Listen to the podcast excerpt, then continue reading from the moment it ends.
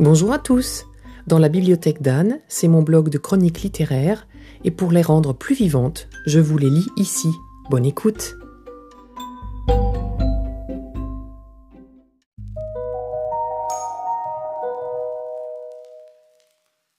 En vacances dans le Nord chez mon beau-père, je lui ai emprunté ce bouquin, car Goncourt ou pas, j'aime bien Jean-Paul Dubois.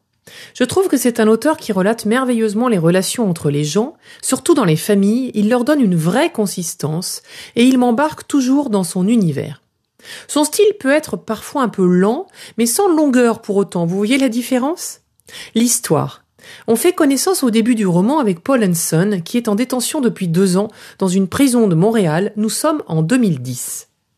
On apprendra qu'elle a toute fin la raison de son incarcération, mais on comprend très vite qu'il est seul dans sa vie, car tout le monde autour de lui est décédé.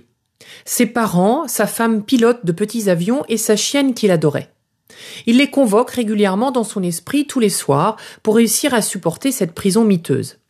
Seul point positif, son colocataire, si je puis dire, Patrick Horton, Hells Angel, est un personnage, et Dubois lui a donné magnifiquement vie.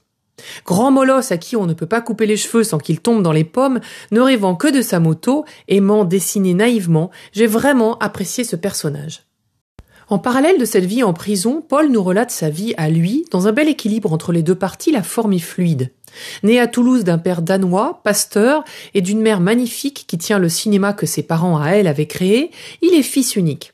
Il nous raconte sa vie entre ses parents vraiment très différents l'un de l'autre, et je me suis laissé bercer par ses voyages trop rares dans la famille de son père au Danemark, par la vie du petit cinéma de quartier jusqu'à ce qu'il accueille des films porno comme Gorge profonde, moment étonnant, de ses études ratées pour finalement réussir de fil en aiguille à devenir l'intendant d'une grande copropriété d'une soixantaine d'appartements.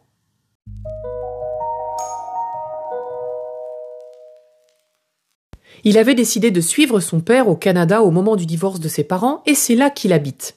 J'ai d'ailleurs apprécié le personnage de Johannes, le père, beau grand danois, pasteur à la fois défaillante, bourré de failles, homme doux et dévoué à ses ouailles.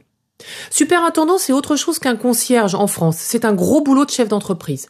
Et Paul y met du cœur, car les résidents sont des personnes essentiellement à la retraite. Par humanité, il va leur tenir la main quand elles ont le moral en berne, leur répare plein de petites choses à la maison, et pour tout cela, il n'est pas payé. Bref, c'est quelqu'un qui a grand cœur. Mais un nouveau gérant arrive dans l'immeuble et tout va être bousculé. Heureusement, jusqu'au bout, son ami Kiran Reed, un des copropriétaires de l'immeuble, l'assistera. Il y a quelques pages amusantes sur l'histoire et le fonctionnement de l'orgue Hammond que mon chéri musicien a vraiment apprécié. C'est une écriture belle, souple, qui raconte l'histoire d'un homme entier, patient et généreux jusqu'à ce qu'on le cherche vraiment trop, éternel amoureux de sa femme même après le décès de celle-ci. Un univers intime raconté par Paul lui-même. Voilà, je vous souhaite une bonne journée et je vous dis à bientôt pour un prochain épisode.